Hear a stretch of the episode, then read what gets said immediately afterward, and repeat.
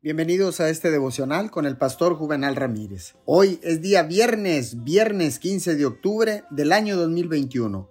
La palabra dice en el libro de Gálatas 5.1, Cristo nos libertó para que vivamos en libertad. Por lo tanto, manténganse firmes y no se sometan nuevamente al yugo de esclavitud. Conocer algo mentalmente y conocerlo por experiencia son dos cosas completamente diferentes.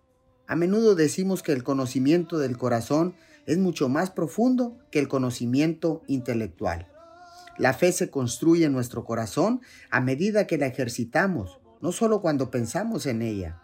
Cada obstáculo que enfrenta con la ayuda de Dios se convierte en una pequeña victoria para usted y le prepara para enfrentar el siguiente.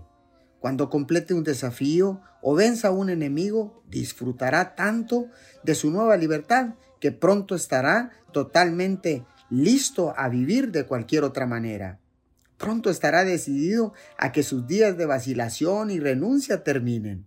Eso no significa que no afrontará dificultades, pero sí que estará muy y más agradecido en confiar en Dios y en ganar la batalla.